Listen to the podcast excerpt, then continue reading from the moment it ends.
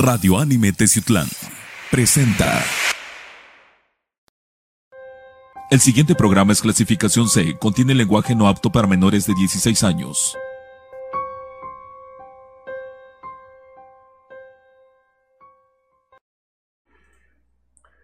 Amigos, ¿qué tal? Sean bienvenidos a un episodio más. ¿Qué episodio el de hoy?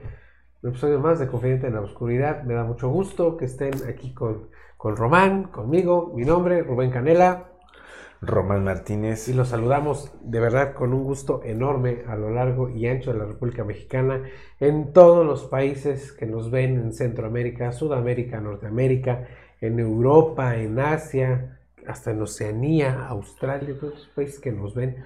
Muchísimas gracias por, por seguirnos, llevar este pedacito de Confidente en la Oscuridad, por descargarnos, apoyarnos a través de, del podcast de Confidente en la Oscuridad. De verdad, muchísimas, muchísimas gracias. ¿Cómo andas, Román? Pues contento, feliz porque estamos otra vez grabando un programa y ustedes acompañándonos como tiene que ser, ¿no? Ya son este... Les vamos a hacer su calendario para que este año les vaya mucho mejor. Román tiene club de fans. No es cierto, Hoy no. me quedé de a tres cuando vi a la presidenta del club de fans de Román. Háganme la buena. Ni yo, Román. No, no, no, chavos, ¿cómo creen banda ni? Pues no, no tiene nada de malo, Román, pero Bueno, bueno, sí. no es extraño, Ah. es paranormal. Au. Pero si es cierto, adelante, cuando gusten a el club, aquí- aquí, estamos aquí para está. servirles y en verdad echarle ganas, ¿no? Todo, todo muy bien, todo muy bien. Oigan, traemos un... Una temática diferente, ¿no? Entre, vamos a decirlo como dicen aquí en México, entre azul y buenas noches. Claro. Porque vamos a regresar a la época del- de la radio de terror. O sea, de verdad la radio de terror, pero basada en hechos reales. Sí, el contexto está este, muy adecuado para que ustedes mismos lo escuchen y se imaginen dentro de la mente esa situación, ¿no? Claro, son, son historias eh, basadas en hechos reales, protagonizadas por, obviamente, por audioactores. Esto, de verdad, eh, no sé si va a sonar muy chistoso o no, pero esto sí es de mi colección privada. Y yo esos audios tengo muchísimos años con esos audios. Tengo toda la colección y dije, ¿y por qué no pasó algo así? Porque no lo vamos a imaginar, lo vamos a, tratar de sentir y además pues vamos a hablar de la historia real de lo que conlleva, ¿no? Sí, hagan de cuenta que vamos a, a retroceder el tiempo, ¿no? En los años 80 cuando existían las radionovelas, las radiohistorias y en su ámbito también hubo en las noches lo que eran las novelas de terror, ¿no? Las radionovelas de terror. Básicamente lo que vamos, nosotros vamos a retroceder para que ustedes se den cuenta cómo antes nuestros padres llegaban a perturbarse, ¿no? Claro, fíjense que, qué bueno que dijiste eso. No recuerdo el nombre del programa, pero hubo un programa en Estados Unidos, el cual transmitió de una forma radial, eh, ¿cómo se llama? El, ata- eh, el ataque de los mundos, creo que se llama. Creo que sí. El ataque de los mundos. Bueno, fue una, una radionovela en donde sufríamos una invasión extraterrestre y, y los extraterrestres empezaban a eliminar a la humanidad, ¿no? Empezando por San Francisco, Illinois, Buffalo, no sé, todas esas, esas, esas ciudades en Estados Unidos. Detroit. Y este. Pero fue tan perfectamente diseñada, tan bien hecha, que la gente que estaba escuchando la radio pensó que era realidad. Eso, eso era el sentir de hace muchísimos años, de hace más de 20 años. No recuerdo si era la de la batalla entre dos mundos. Creo que era más Batalla o menos o eh, guerra, de los o guerra de dos mundos, algo así. Pero estaba pa- padrísima. Bueno, hoy queremos retomar esa, esa temática para que lo escuchemos. Este programa obviamente lo estamos diseñando eh, para redes sociales y para el podcast. Es una manera radial para que todos este, tengamos un excelente concepto de horror de los años 80. Sí, totalmente. Yo creo que si ustedes se ponen sus audífonos en estos momentos, cierran sus ojos y empiezan a escuchar la historia, créanme que lo van a vivir en ese momento. Ah, y otro punto que les quiero decir. Yo guardé eh, estos audios que son más de 100. Cuando gustan se los comparto, amigos, por el chat. Échenme un mensajito y yo les comparto la biblioteca, no tengo problema por eso. Pero este tipo de relatos, casualmente cuando los escuchas, y aguas, porque sí se los quiero decir, a mí sí me pasa, cuando los escuchas, no sé si te sugestionas, pero de que ocurre algo, ocurre algo. Entonces, por favor, prepárense porque este programa va a estar muy bueno. Vamos a comenzar Confidente en la Oscuridad, historias de terror. Está empezando tu programa, Confidente en la Oscuridad. Bien, historias de terror. No quise generalizarlo con Román, así como de los años 80. No, estamos haciendo un salto hacia atrás para recordar. Y esto también es para las nuevas generaciones que lo están escuchando, porque antes así se generaba el terror en radio. Y no, tan, no tanto tan el terror exactamente, también había radionovelas de drama, también como comedia, no sé, alguno de comedia que se te venga a la mente. Calimán. Mm, bueno, estamos hablando de esa historia, pero de comedia, ¿qué te parece este La Tremenda Corte? La- y sigue pasando. y sigue pasando, sigue pasando y este, amigos, si ustedes se buscan en, tres en- ¿cómo se llama? en patines, YouTube, van a encontrar muchas historias de, de La Tremenda Corte, que en verdad, eh, lo personal para mí, es uno de los programas de radio que más me causaba risa. Y estaba todo yo, el mundo. yo recuerdo haber ahí. escuchado en radionovelas a Calimán, a Hulk. Mm. Este. No recuerdo si llegué a escuchar una radionovela de MacGyver. Pero bueno, son Sí, historias muy, muy fines, buenas. ¿no? Pero de- de- dentro de esto, a lo que nosotros nos, nos, nos incumbe es lo paranormal. La, fíjense nada más, la paranoia y la psicosis que generaban este tipo de, De de situaciones. situaciones. Y pasaban, y pasaban, y suceden cosas también dentro de las personas que lo escuchan, suceden cosas en su casa, porque no sé qué carajos pasa que, que mueve energía, suele portales, no lo sé, yo lo digo conforme a mi experiencia, espero no les pase, y si les pasa, pues, chuc, chuc. ahorita que digan aquí, oye Rubén, me están moviendo, me están tocando la pared, no sé. Mm, Pues créeme que sí, este. Como dices, no, no recuerdo, hubo un programa que en radio que escuchaban mucho en mm, mi abuelita, creo que sí era mi abuelita, este, que se dedicaba mucho a escuchar ese tipo de programas. Y ya cuando dices, sales sugestionado, ya nada más veías una silueta y, uh, ya me están siguiendo los fantasmas, ¿no? Estoy hablando cuando tenía uno, eh, chavo ruco, chavo chavo, ¿no? Pero sí llega el momento en que a las personas nos llega a sugestionar ese tipo de, de situaciones, ¿no? Sí, claro. ¿Te parece si escuchamos nuestro Oh, primer pues- relato de horror? Amigos, yo creo que para ustedes sería algo novedoso. Los chavos rucos sería volver al Sería pasado, recordar. ¿no? Pónganse en ambiente. Si lo están viendo en su celular, apaguen las luces, pónganse audífonos. Si lo están viendo a través de una tableta o en su pantalla, apaguen las luces y suban el volumen. Pónganse cómodos, porque vamos a dar un salto en el tiempo a recordar cómo era el verdadero horror. Vamos a escuchar y enseguida volvemos.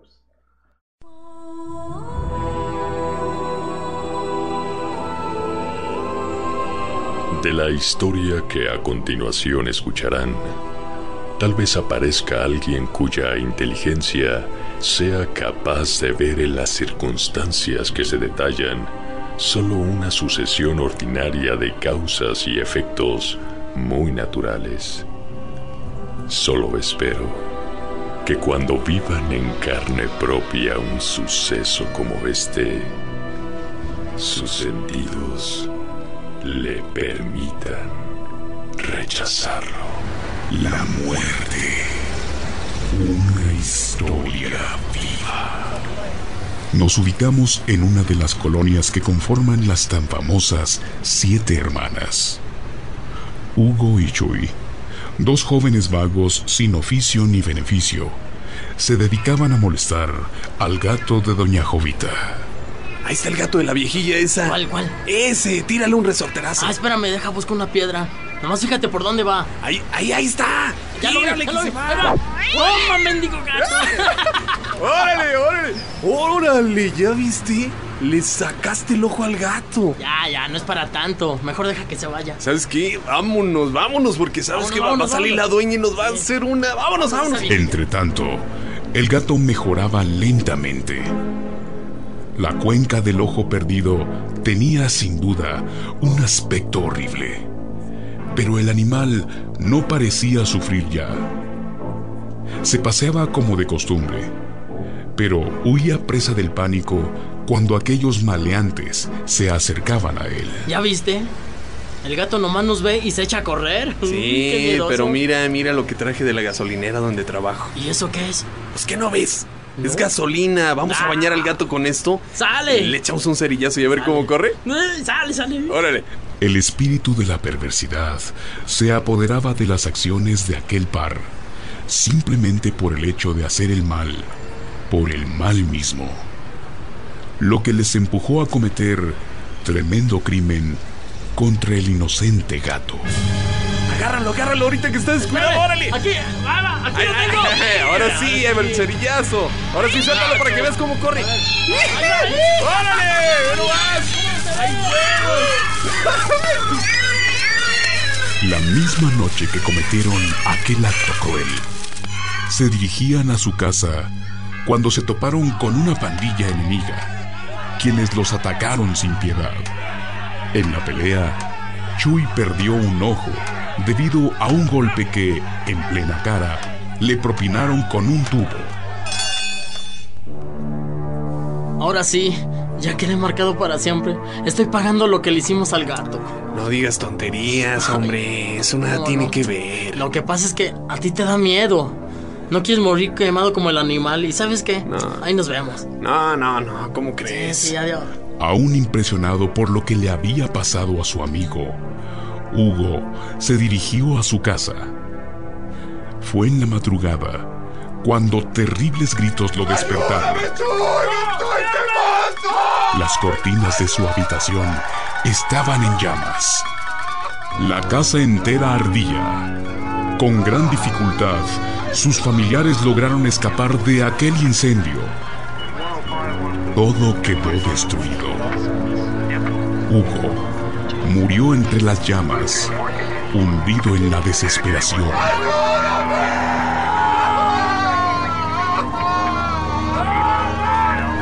Chuy, al escuchar tal escándalo, se dirigió a la casa en llamas de la que solo quedaban brasas que despedían humo negro.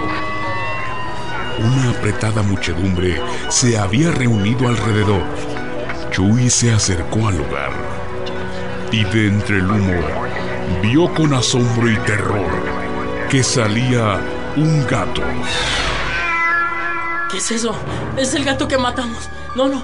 Es el gato que le saqué el ojo. ¡No! ¡El gato! ¡No! Un gato negro con la cuenca del ojo perdido. Sin duda, de un aspecto horrible. Era el mismo gato que habían matado esa tarde. Pero ahora, la imagen del animal mostraba solo una cosa. La venganza. Radio Universal. Viviendo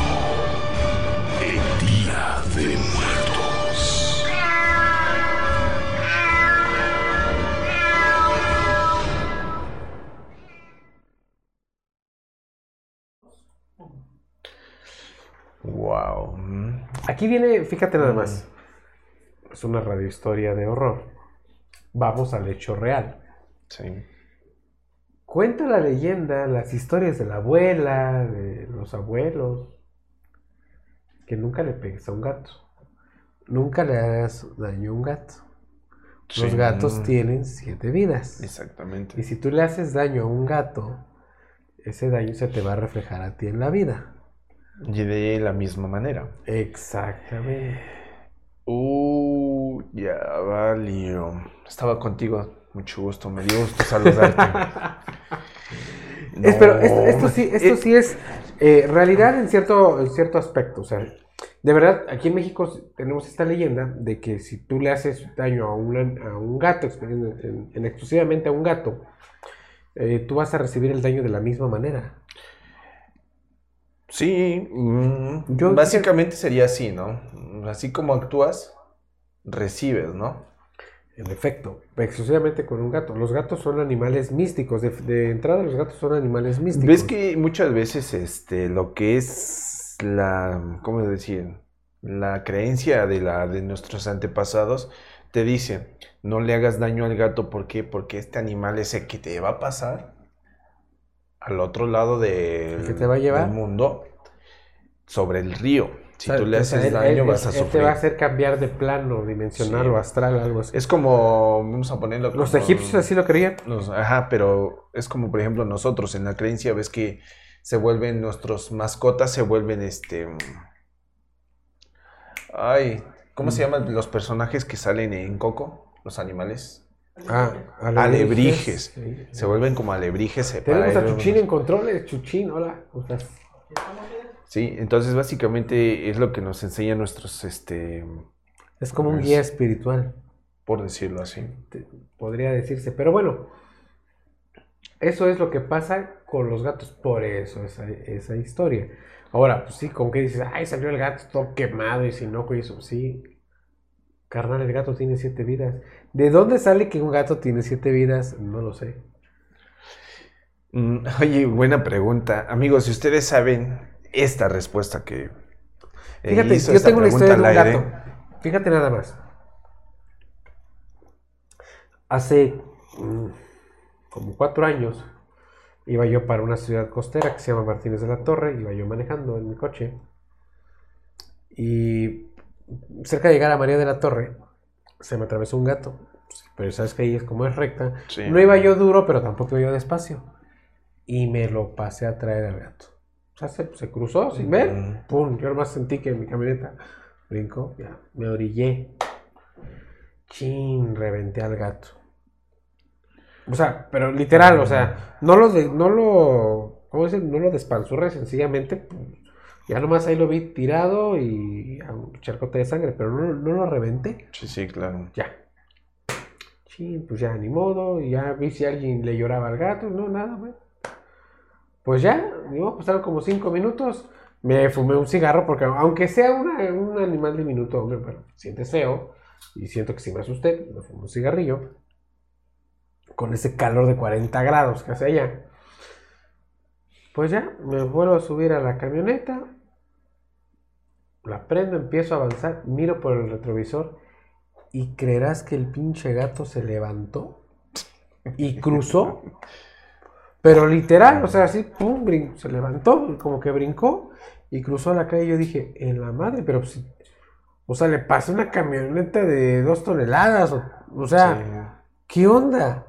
Y yo, yo lo vi ahí ya en un charcote de sangre que obviamente lo. El gato se levantó. La siguiente, la siguiente vida del gato, no lo sé. Y eso sí es una experiencia personal mía. O sea, muy, muy personal. Sí, yo, sí, yo sí. lo viví. Qué raro, ¿no? Mm, rarísimo. Escuchamos otro relato. Wow, yo creo que sí. Si ustedes, amigos, quieren en- también este, entablar, pues platíquenos también sus historias, en verdad, porque con eso vamos a hacer crecer más esta, esta comunidad, ¿no? Con sus historias, este, que vamos a hacer lo más grandes y el proyecto que viene por parte de Rubén. No, también vas a estar incluido, Rubén, ¿cómo no? Eh. Tenemos aquí nuevo fondo también. Gracias, gracias a, a, la produ- Radio Anime, la producción se que está nos está dando metiendo de lleno, Anime. ¿eh? Ya lo están poniendo así como que satánicos y eso, pero. Hell yeah. Vamos a escuchar nuestro siguiente relato y enseguida volvemos. Esto es Confidente en, la, oscuridad. Sentirás miedo. ¿Cómo crees? Es imposible. La gente inventa historias como esas para que no digan que andan borrachos. Entonces toda la gente está equivocada sobre la curva de la M. Toda la gente, no generalices. El hecho de que algunos lo comenten no quiere decir que todo el mundo tenga la razón. Pues yo sí creo. Todos los accidentes en esa curva San Luis tienen que ver con la mujer que se aparece. Y si tú no lo crees, ¿por qué no vamos esta noche a la curva? Órale pues, pues vamos. Así comienza esta historia, que no es invento ni leyenda, sino simplemente una historia, tan cierta como espeluznante. Quienes hablaban eran dos amigos llamados Héctor y Juan. Siempre escéptico Héctor no creía la historia de la mujer fantasma que se aparecía en la trágicamente famosa curva de la carretera a San Luis Potosí, conocida como la M. Y ese día, al aceptar el reto de su amigo Juan, estaba también aceptando un futuro que de conocerlo, lo habría evitado a cualquier precio. Ya llegamos, mi estimado Juanito. Ah, aquí comienza la curva de la M. Héctor se encontraba en el auto de Juan, quien conducía con gran nerviosismo y había decidido orillarse a la entrada de la curva. Era la una de la mañana y el silencio solo era interrumpido por incisivas ráfagas de viento, tan frío que mordía los huesos. Se encontraban solos, tan solos en esa carretera. Al menos eso parecía. No, Héctor, no, no te bajes. ¿A dónde vas? No, no, aquí espérame tantito, Juanito. Vas a ver, voy a gritarle dos, tres cositas a la fantasmita. A ver si es cierto que se nos aparece. No, no, por favor, no vayas. Muy a su pesar, Juan vio como Héctor abrió la puerta y se situó frente a los faros encendidos del auto y comenzó a increpar e insultar al espíritu que se decía vivía en esa curva.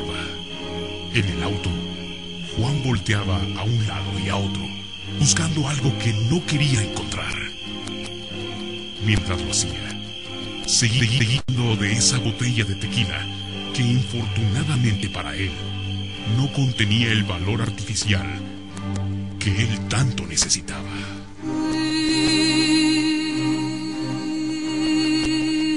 ¿Ya lo ves, Juanito? Eh, nunca me contestó tu fantasmita. Ahora sí vamos a atravesar esa curva. ¿Seguro? ¿Lo juras? Claro, hombre. Pues ¿qué no ves? Aquí lo que menos hay son fantasmas. Pues vamos. Y cuando hubieron atravesado la curva, dieron la vuelta y tomaron la curva de regreso, dispuestos a llegar lo antes posible a Aguascalientes para contar su hazaña. En sus rostros había surgido una sonrisa nerviosa y repentinamente, después de tomar ambos largos tragos de tequila, se sintieron llenos de un valor que los impulsó a insultar con burla y desprecio al ser que se había negado a aparecérseles. Cuando se alcanzó a vislumbrar el final de la curva, Héctor se cayó de pronto y se acercó al cristal como para ver mejor algo. ¿Qué pasa, Héctor? ¿Qué ves? ¿Qué ves? ¡Ahí está! ¡Ahí está, Juan! ¡Acelérale! Y ahí estaba, a unos metros delante de ellos, en medio de la carretera, flotando a unos centímetros del asfalto, con un brillo amarillento que iluminaba tenuemente la noche. Una mujer de piel tan blanca como su túnica. ¿Qué hago? ¿Qué hago? ¡Acelérale! ¡Acelérale! ¡La voy a atropellar! ¿Pero qué más da? ¡Ya está muerta! ¡Dale! ¡Dale! Los dos amigos cerraban los ojos cuando pasaron sobre esa imagen de pesadilla. A punto de salir de la curva, no se atrevían a volver la cabeza. ¿No viene? No sé, pero mejor yo no volteo. Voltea tú, que no creías. Sin pensarlo, Juan miró al retrovisor y entonces... ¡Ah! ¡Está aquí! Allí estaba, en el asiento trasero, la mujer. Y cuando ambos voltearon a verla, ella les sonreía.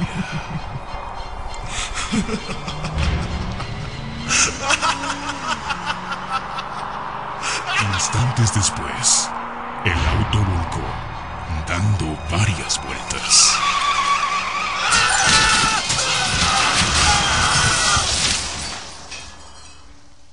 Juan falleció y Héctor, quien resultó gravemente herido, después de varios años, decidió contarnos esta historia, que la lleva en su mente y en sus sueños, cada día y cada noche desde entonces. Héctor no ha viajado más a San Luis Potosí. De hecho, en los últimos años, ha conocido a mucha gente que nunca tomaría ese camino.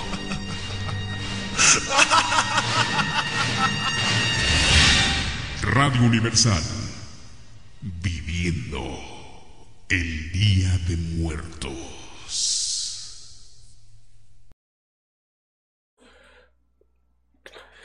Mm, uh. La curva de la M en San Luis Potosí, yo he pasado por la curva de la M, que es yendo hacia Aguascalientes, este, para no darles tanto contexto. Pero sí, oiga, en, en México tenemos muchas carreteras fantasmas, ¿no? Pues aquí en- cerca de aquí no. La curva es- del diablo. Mm, no, pero la que es más sonada actualmente es este. El puente de el Tlaltenango. puente de Tlaltenango y la de la. ¿Cómo se llama? Y ahorita te platico una historia del Ah, puente de. Tlaltenango. Pero fíjate, yo escuché uno, no sé si recuerdes, donde este, antes de que empezaran los accidentes aquí en la, la del circuito, del, ¿cómo se llama? Del hospital regional, ves que está el- la pista. No sé si recuerdas que hay una parte de cerca de Cuyoaco, en donde hay este, de la pista que está muy peligrosa. Y resulta ser, y eso me consta de dos o tres personas que conozco de esos rumbos, que han dicho que los accidentados o los carros que han estado accidentados han visto a una niña caminando en esa Yo- parte y 20 metros más adelante ocurren las volcaduras. Bueno, yo me sé otra historia de ahí de Cuyoaco, porque en Cuyaco pasó el ejército francés, Sí. eh, muy cerca de las festividades hoy en Puebla, de la batalla del 5 de, de mayo, Chuchín, se nos movió la cámara, Chuchín. ¿Cómo ves? Se nos acaba de mover la cámara hacia acá. Ya estábamos bien juntitos. Sí. Perdón, producción, tenemos cosas paranormales. A ver, dale, dale, dale, dale, dale, dale. No, sí, sí, sí, igual. Tú dale, dale, dale, dale, dale, dale, dale. Ahí está. Se regresa. Bueno, cosas de producción. Mira, se, mira, ya viste, se regresa sola. Tenemos situación Sí. paranormal, ¿eh? Ya van dos veces, ¿eh? Seguidas. Bueno, decía yo que en Cuyoaco pasa el ejército francés eh, para la batalla del 5 de Puebla y fusilan, eh, de hecho por ahí hay este, un paredón de fusilamiento todavía.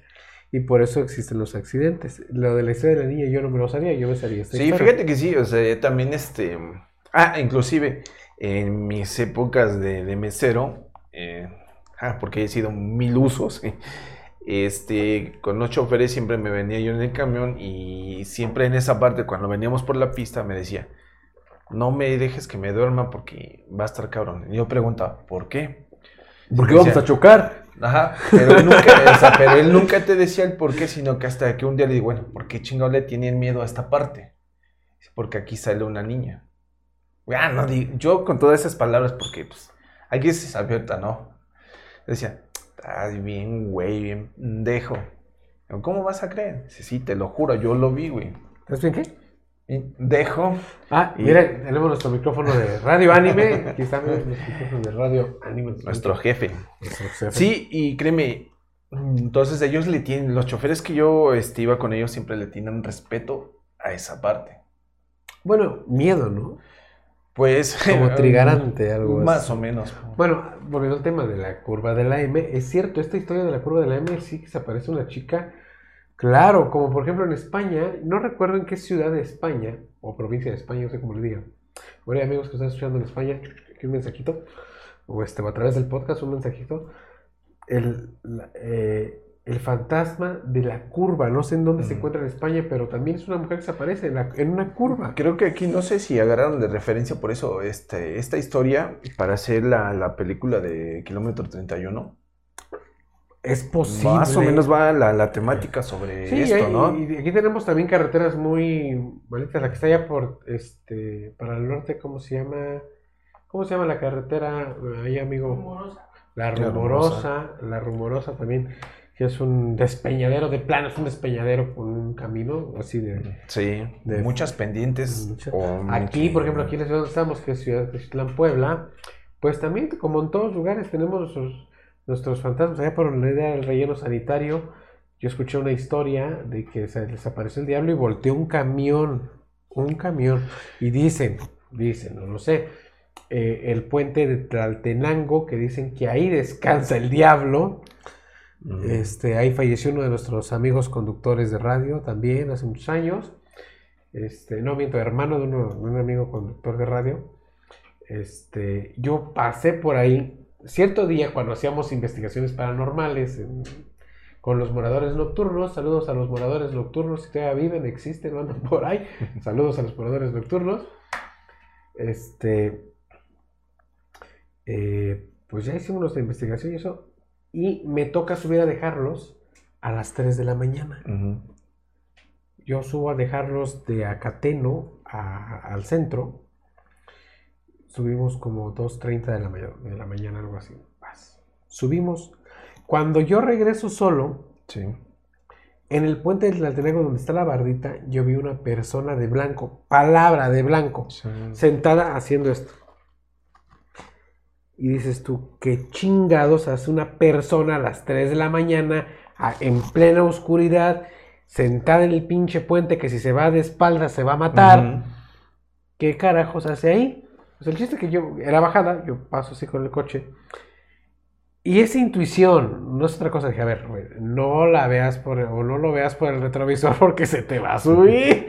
se te sube. Dicen que si no les haces caso, se te suben. Ujú. No, miento que si les haces caso, se te Se suben. ¿no? suben.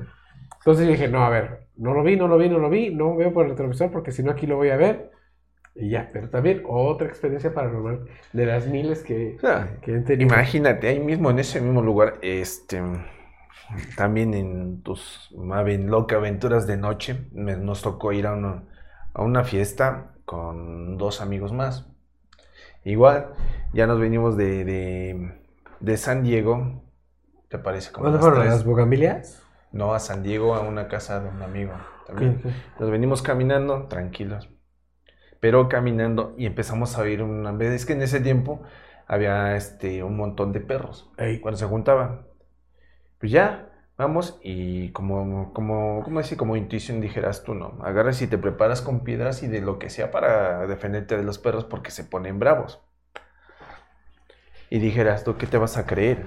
Vas caminando y ladra y ladra. Y llega una parte donde vamos los tres y empezamos a sentir frío, lo cual no era común porque era un lugar, este, tocó en verano y son arriesgados los calores, ¿no? Y empezamos a tener frío y los perros nada más de repente, bien callados, ¿A qué horas eran, Román? como a las 3 y 25 o 3 y media. Si yo estoy loco para pasar con un coche, ahora ustedes caminando. No, déjate. Íbamos bien tranquilos. Íbamos platicando y uno de mis amigos me dice, güey, córranle. Digo, ¿por qué? No mames, me acaban de tocar la espalda.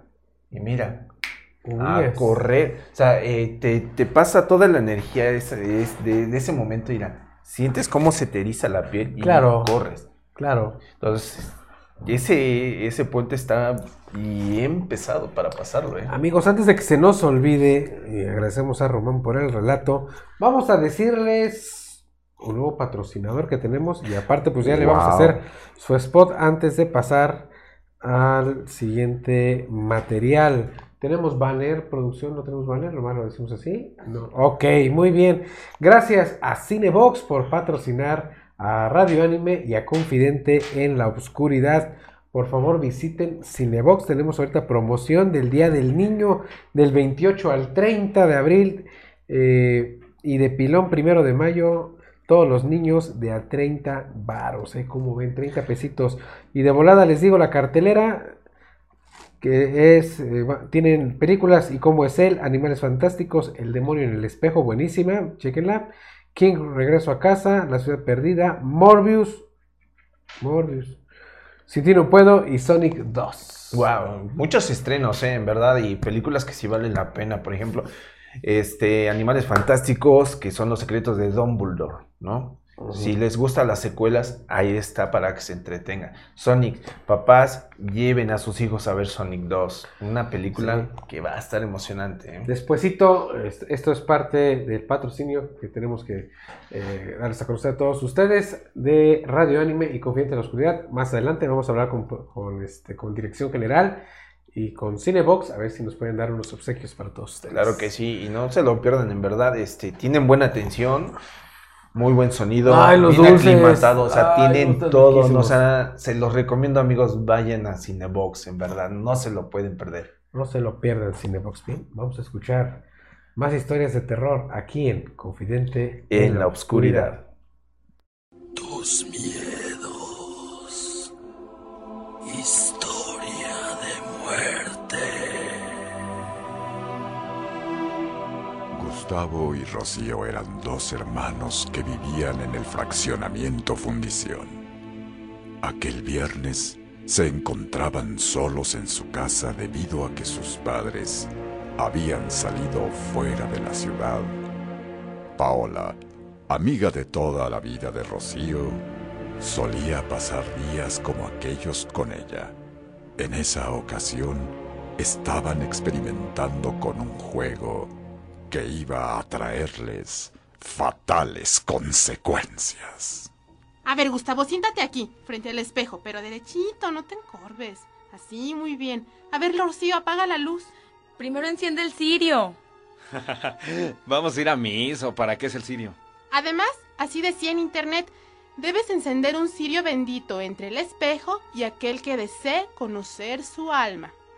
Tienes que mirar fijamente el reflejo de tu rostro en el espejo. De toda mi cara. Ay, No, solo de tus ojos. Fijamente, Gustavo.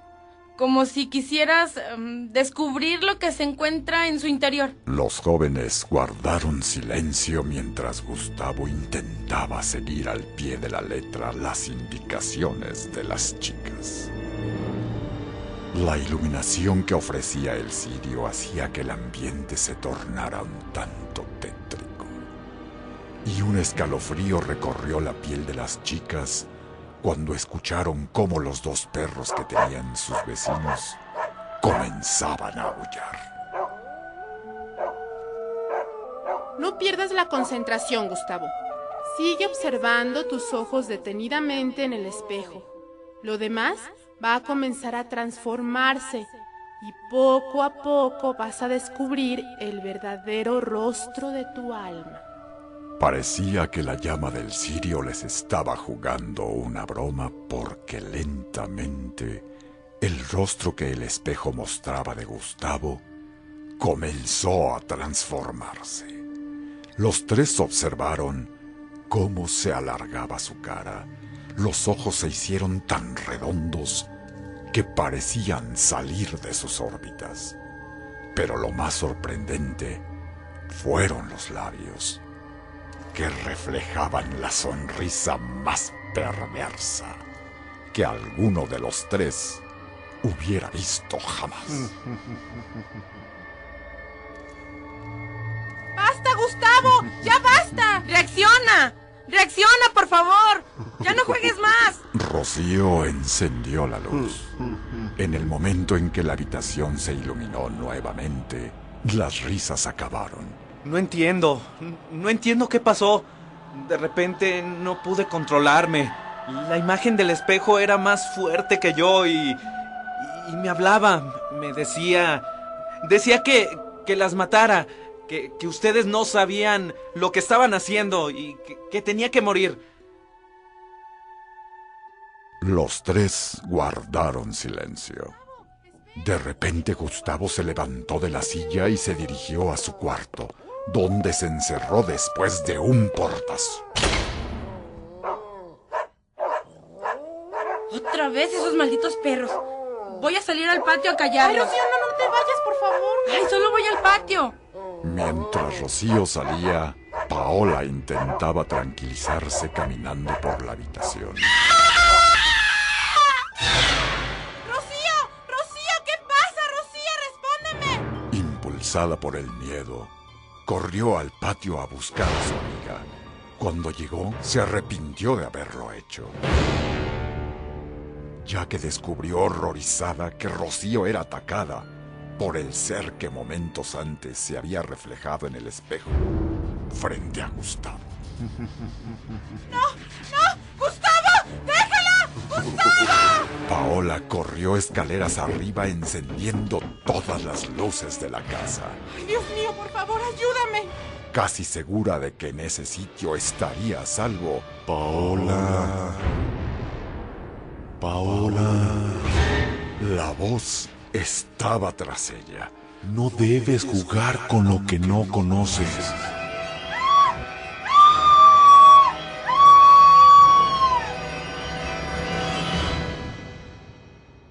Esto fue lo que pasó a Gustavo, Rocío y Paola. Si tú quieres formar tu propia historia, ya sabes lo que tienes que hacer frente al espejo. ¿Te animas? Radio Universal. Viviendo el Día de Muertos. Wow. A ver, antes de entrar a ese contexto, nosotros hicimos un programa, creo que estoy descuadrado. Román, ¿Qué pasó? no te- Ah. A ver, nosotros hicimos un programa de rituales en espejos. Claro. Espejos malditos. No me acuerdo. Búsquenlo a través de nuestra plataforma de podcast. Ahí tenemos el programa. o aquí en las páginas de Confianza Ciudad o Radio Anime. Hicimos un programa de espejos malditos o juegos en espejos. Eran juegos malditos, en los cuales la mayoría se involucraban espejos. O Bueno, ahorita lo vamos a buscar. Pero en fin, esto de los rituales en espejos es realidad. Sí. Esto es, esto es de, de verdad. O sea,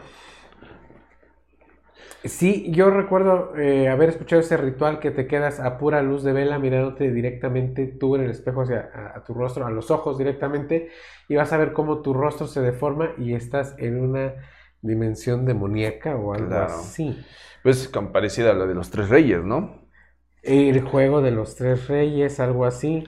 Pero imagínate, este, cómo este, este relato, este, te enfoca mucho a lo que a veces te dice el internet, ¿no?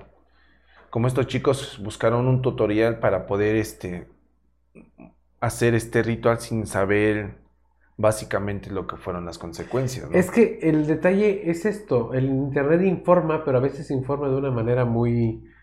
eh, ¿Transquiversada? Exactamente, o sea, te puede decir, puedes hacer esto, pero no te, no te da las, las consecuencias, ¿me entiendes? O sea, Entonces, en pocas palabras, te da la enfermedad, pero no te da el la- medicamento te da la para cura, hacerlo más entonces- exacto, ¿no? El efecto, entonces pues por ahí...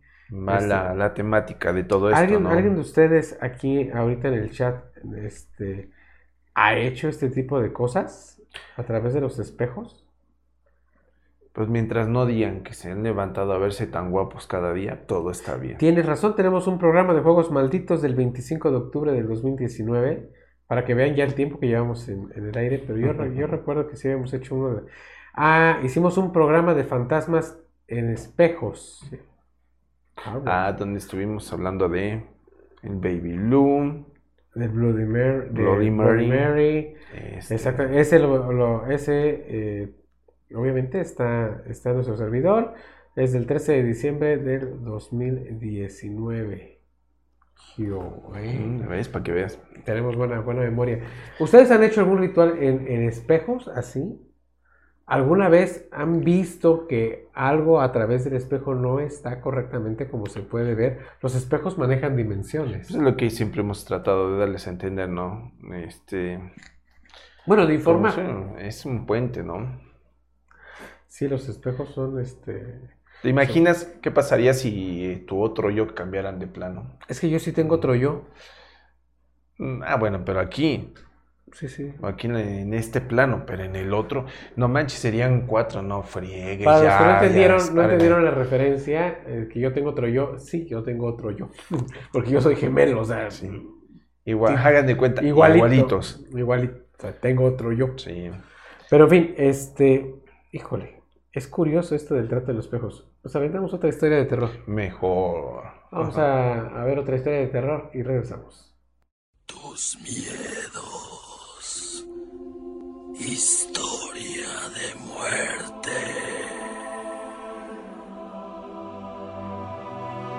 Hace poco más de cuatro años, Enrique heredó de su abuelo una antigua casa ubicada en privada de Catalina de Ayala, junto a la calle Álvaro Obregón.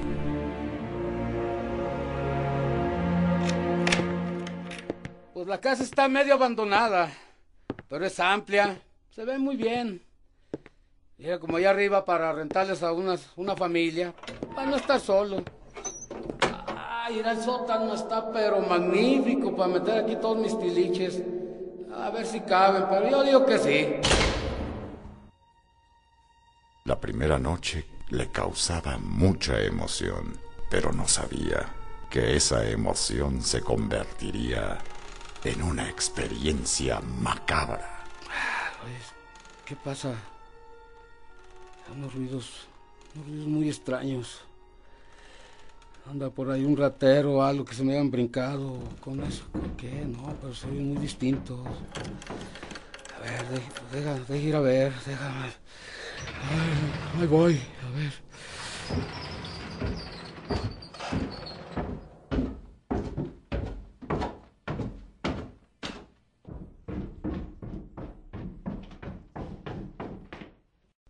Bueno, pues ya, ya vi que no, no se escuchaba nada por ahí, pero de todos modos.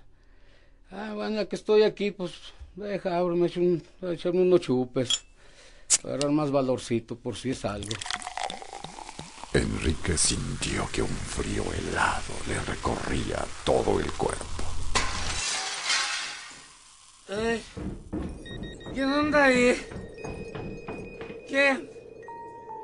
¿Fantasmas? Eh, a mí no me asustan mis cuates.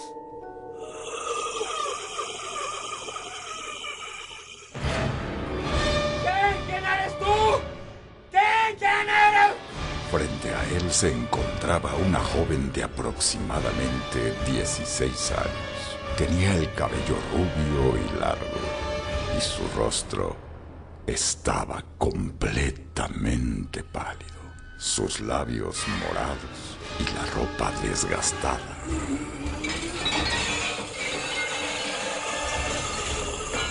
¿Quién eres?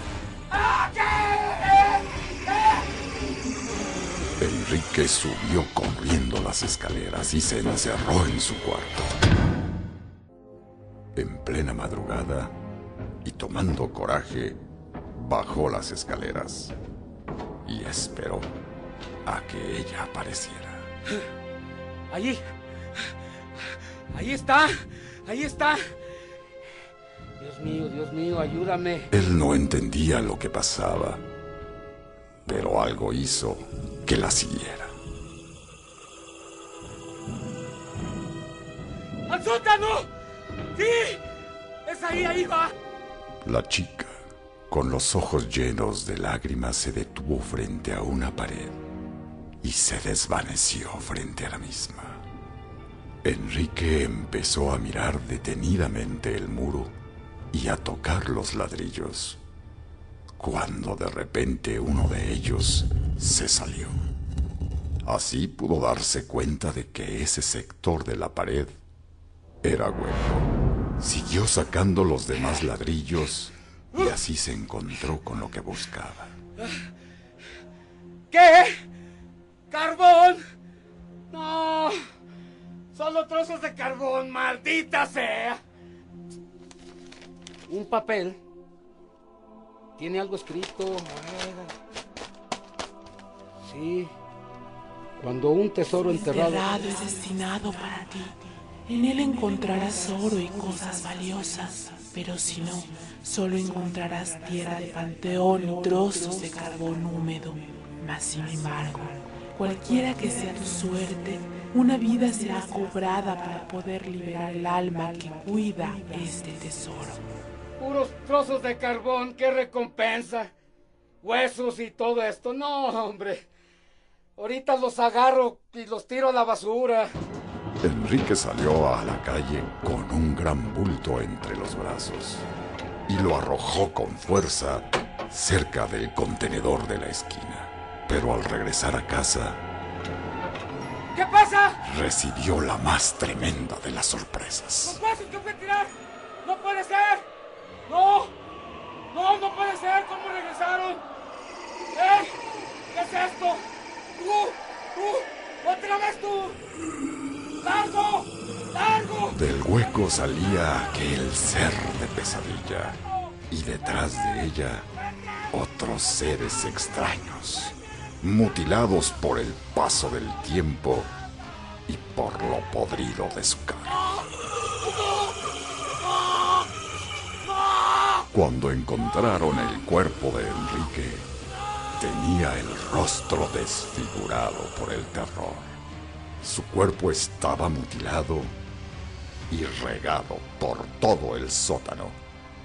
Y encontraron una de sus manos que sostenía con fuerza un trozo de carbón húmedo. Radio Universal. Viviendo el Día de Muertos. Wow. ¿Y cómo vieron ese, esa situación? eh, que realmente, pues sí, sí pasa de cuando te heredan una casa o compras alguna casa, sepas o no sepas la historia, el por qué, y sucede que la casa tiene actividad paranormal. Por una u otra razón. Bueno, y aparte estamos generalizando, ¿no? Las historias que siempre han sido, ¿no? De cuando necesitas, o bueno, cuando el espíritu que está en, ¿cómo decirlo? ¿Cuidando la casa?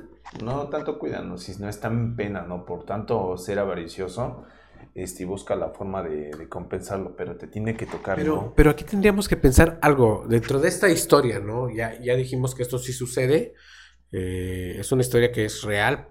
Ha pasado en muchísimos lugares. Aquí el punto es por qué un fantasma o una alma está custodiando el tesoro, Román. ¿A qué se debe? Mira, yo, yo quiero atribuirle a esto, ¿no? Este, en su vida fue tan avaro, tan quisquilloso para lo de su dinero, que no pudo disfrutarlo. Entonces, este, tuvo un castigo, ¿no? Para poder, este, para estar penando. Tiene que buscar una persona que realmente lo pueda. Pero en esta historia escuchamos que es vida por vida. Ah, te va, acuérdate que cuando deseas algo y lo llegas a encontrar, ¿qué es lo que te piden a cambio? Un alma pura. Un alma pura. Ya, de la historia esa que te platiqué, que aquí Sí, no la claro. puedo comentar porque si la comento, pues me, me iría mal profesionalmente, pero. Sí, pero básicamente es eso, ¿no? Para que te den algo, ellos van a querer algo a cambio. Está muy grotesco, ¿no? Sí, tienes, tienes mucha razón. ¿Les gustó la historia? Pues les va a gustar más porque vamos a, a ver a otro patrocinador que tenemos aquí en Confianza de la Oscuridad. Vamos a ver el video y enseguida volvemos. You're unbelievable.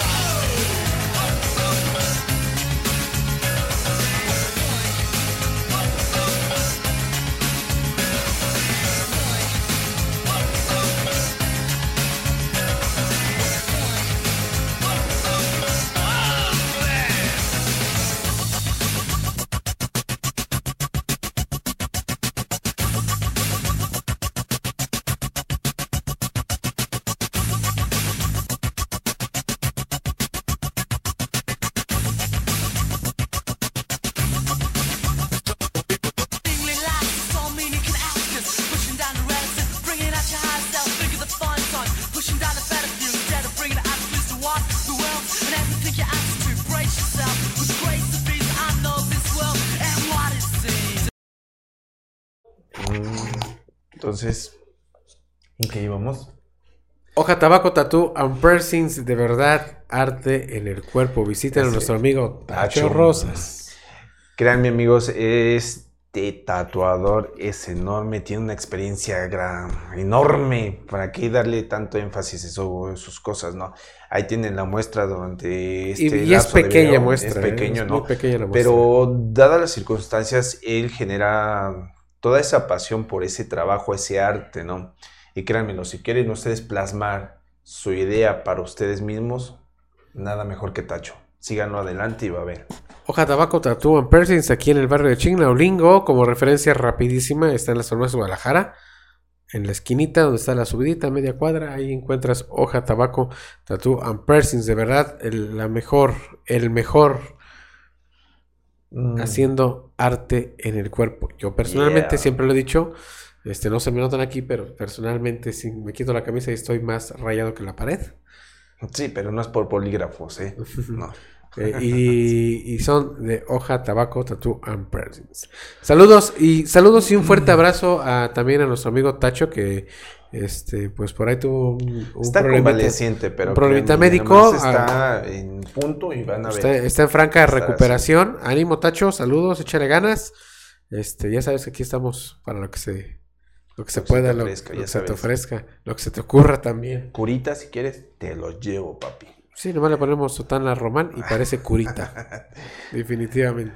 Vamos a escuchar nuestra última historia de, terror. Y yo creo que ahorita nuestros amigos que están escuchando ya están así con tensos por Ya el les miedo. tocaron la puerta, ¿eh? ya les apagaron las luces. Ya les tocaron las uñas. Diré Román, y ya, le to- ya les tocaron la espalda, o el hombro. Ah, pues lo que viene es para que culminemos. Vamos a escucharlo y enseguida volvemos. Miedos. Historia de muerte. Cuenta una historia que dos jóvenes universitarias, Andrea y Mónica, llegaron de la ciudad de León, Guanajuato, a estudiar diseño textil en la Universidad Autónoma de Aguascalientes, siendo su situación económica bastante precaria. Se instalaron en dos humildes cuartos de una vecindad casi abandonada de la colonia San José del Arenal. Bueno, ya llegamos. Aquí vamos a vivir. ¿Qué te parece? ¿Qué? ¿Acaso no podemos encontrar un lugar más feo? Pero es tan triste y tan ah, tenebroso. No seas tan delicada. No quiero ni imaginar lo horrible que debe ser dormir en los cuartos que están al fondo.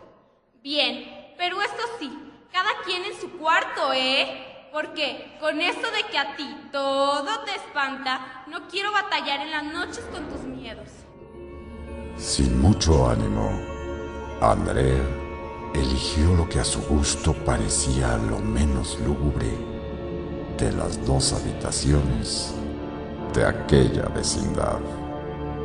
Las horas pasaron y una negra noche, como nunca se había visto en la ciudad, se apoderó del lugar.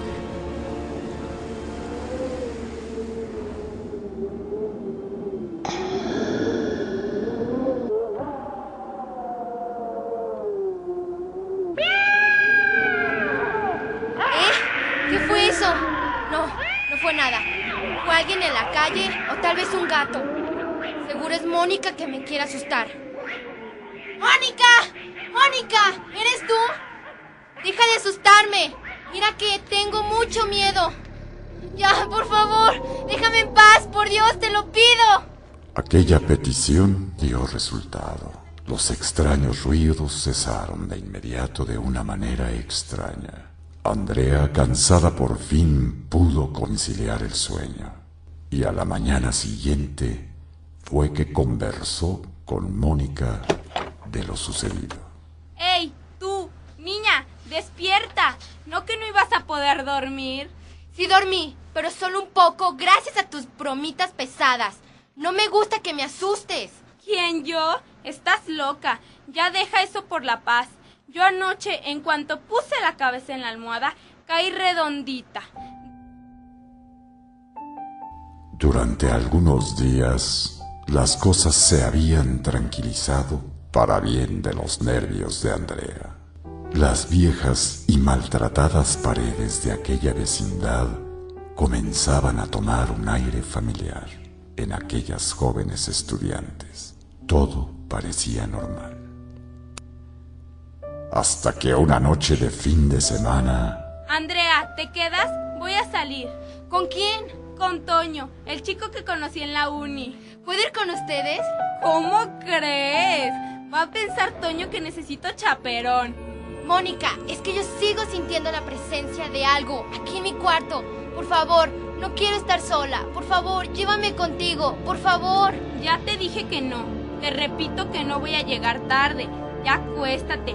Y cuando yo llegue te prometo avisarte y contarte cómo me fue. ¿Sí? Por favor, quédate tranquila. Bien, pero por favor, avísame cuando llegue. Sí, sí, nos vemos. las horas pasaron y Mónica Mónica regresó muy de madrugada. Entró a la habitación de Andrea, pero no encendió la luz.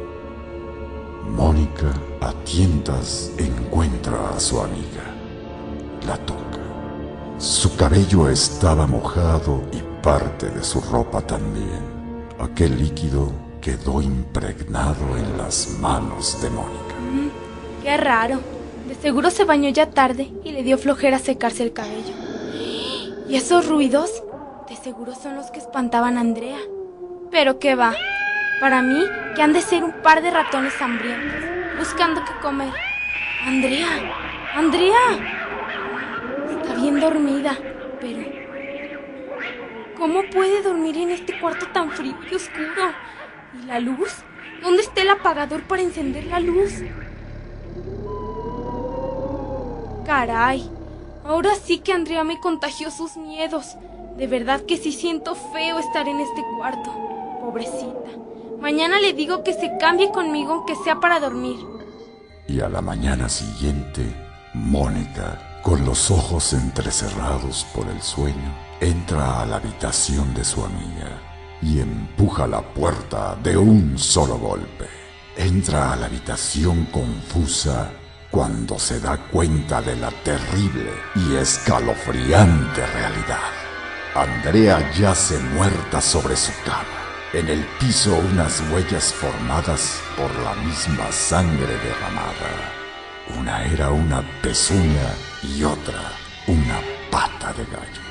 Y en uno de los muros un mensaje escrito con sangre que decía, Mónica, qué suerte que tú no encendiste la luz.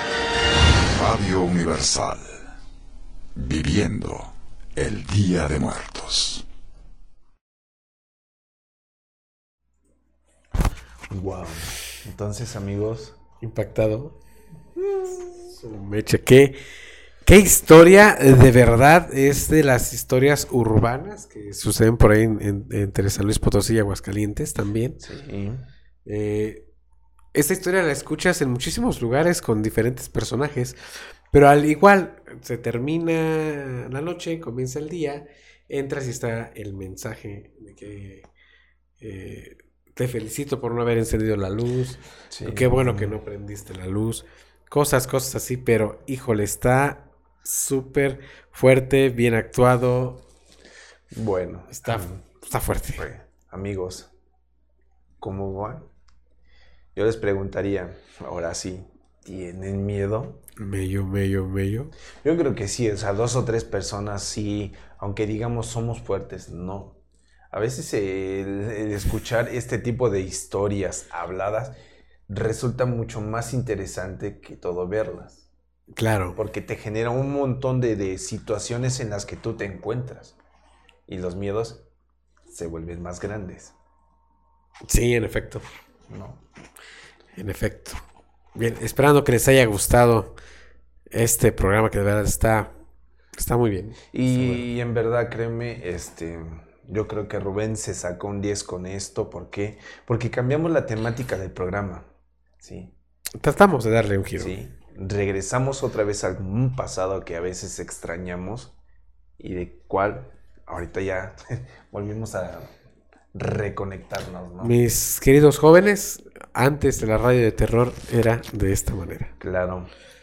Era de esta manera y wow, de verdad, wow. Esto era el TikTok de antes, era el Facebook Live de antes. Exactamente. Esto, esto era la verdad radio de terror. Y escríbanos, amigos, en verdad, para saber cómo les va gustando nuestra nueva temporada, nuestro nuevo año, cómo lo iniciamos. Sí. Vienen Eh, muchas, vienen muchas sorpresas Sí, para, totalmente. para todos, todos ustedes. Agradecemos a Radio Anime el espacio otorgado para la realización y producción de este espectral programa que es Confidente en la Oscuridad, eh, el cual también ya está alojado en nuestra plataforma personal de podcast que es Anchor FM. Bueno, ustedes se meten en Google y ponen eh, en la Oscuridad y nos encuentran en todas, todas las plataformas de podcast. Síganos a través de las redes sociales de Confidente en la Oscuridad y de Radio Anime Teciutlán. Román, tus redes sociales. ¿Ya hiciste el TikTok o no? Ah, todavía no. Por ahí a la presidenta del club de fans de Román, anímenlo a hacer Sí, un sí, que TikTok. me anime. En verdad, amigos, mis redes sociales es Román Martínez. Ahí nos encontramos echando cotorreo con la banda, este, lo que guste. Si tienen historias paranormales, si me las quieren enviar con todo gusto, las recibimos, las escuchamos. Y si gustan estar aquí, igualmente Este espacio es son bien invitados, son bien recibidos, ¿no? Bien invitados, bien recibidos aquí. Síganme a través de todas las redes sociales de Confidente en la Oscuridad y en las mías particulares. En todas estoy como Robasmorch.